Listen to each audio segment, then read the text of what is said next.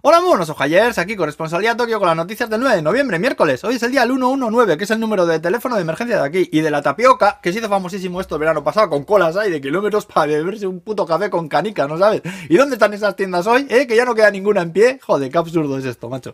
Bueno, eh, al lío, las modas, las modas, en fin, eh, Nintendo que anuncia un incremento en beneficios del 34%. Parece que el lanzamiento de Splatoon 3 ha tenido mucho que ver. Luego, el estudio Ghibli ha anunciado que va a reimprimir los diseños de los pósters que usaron originalmente los estrenos de sus películas en los cines. Ay, y que lo van a vender en el parque Ghibli en el Museo de Mitaka, ahí rellenando los papeles para el préstamo de sangre de unicornio, porque cualquier mierda que quieras comprar de Ghibli te va a valer absurdamente cara. Ya avisados estáis, ¿eh? Luego Bandai Namco ha sacado ahora un sofá con el diseño de la nave esa que llevaba Freezer de Dragon Ball, ¿os acordáis? Que iba montando una navecica así, volando todo el rato, pequeñica.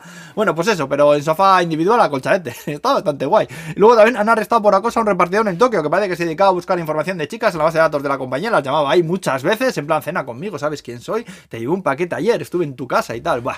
Mira, aquí vendría bien lo que os contaba ayer el contestador este del portero con voz masculina que crean que vive, para que crean que vive un hombre en casa y se corten al hacer estas cosas. Porque mira, por algo lo han sacado, es que está claro. Le pegas una patada a una piedra aquí y sale un tarao que estaba ahí agazapado, ¿no sabes? Joder, qué miedo, macho. Luego el gobierno que se está planteando cobrar por las vacunas del COVID, que parece que es un dineral darlas gratis y, estando ya como estamos, pues que cada cual elija todos los años si se la quiere poner o no, como la de la gripe A. Eh, a partir de la semana que viene los taxis de Tokio suben un 20% y KitKat ha sacado chocolatinas con la forma de Papá Noel y Unicro dice que aparte de vender también flores, van a empezar un servicio de arreglo de prendas. Eh, esto será de momento solo en algunas tiendas, ¿eh? lo, han puesto de prueba para ver cómo va la cosa. Eh, luego pues ya veremos. Luego la policía ha detenido también a dos rantanplanes que se dedicaban a enseñar a dueños de pachincos cómo trucar las máquinas para que diesen menos premios.